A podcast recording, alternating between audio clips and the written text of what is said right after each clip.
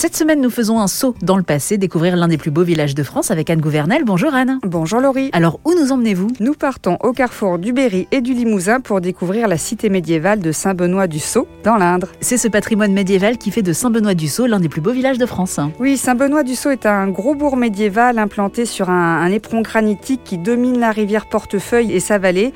Le village a conservé de beaux témoignages de cette période et son architecture reflète bien cette douce influence berrichonne, avec notamment ses toits de tuiles brunes et limousine avec cette pierre aux teintes légèrement dorées qui part les maisons. On peut donc découvrir des constructions qui ont plus de 1000 ans d'existence. Oui, le village s'est développé à la fin du Xe siècle autour d'un prieuré bénédictin qui subsiste aujourd'hui.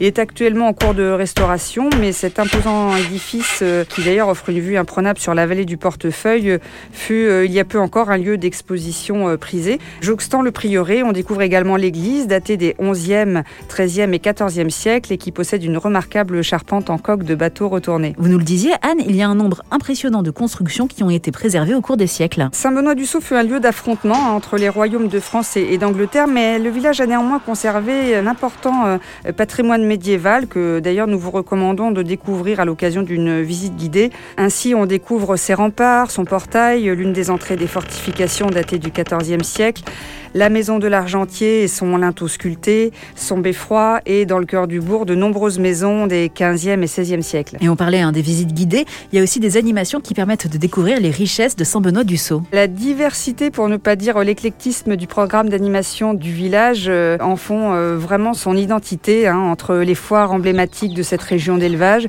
et les festivals de musique baroque, lyrique et classique ou encore les expositions euh, d'art de tout style. Au-delà de ces animations, il y a bien sûr les activités de pleine nature et notamment les sentiers de promenade qui permettent de découvrir l'ensemble du village. Des visites libres ou guidées pour découvrir comme il se doit Saint-Benoît-du-Sault. Et avant de partir, vous retrouverez toutes les informations pratiques dans le guide des plus beaux villages de France aux éditions Flammarion et sur le site lesplusbeauxvillagesdefrance.org. Anne, à la semaine prochaine. À la semaine prochaine, Laurie.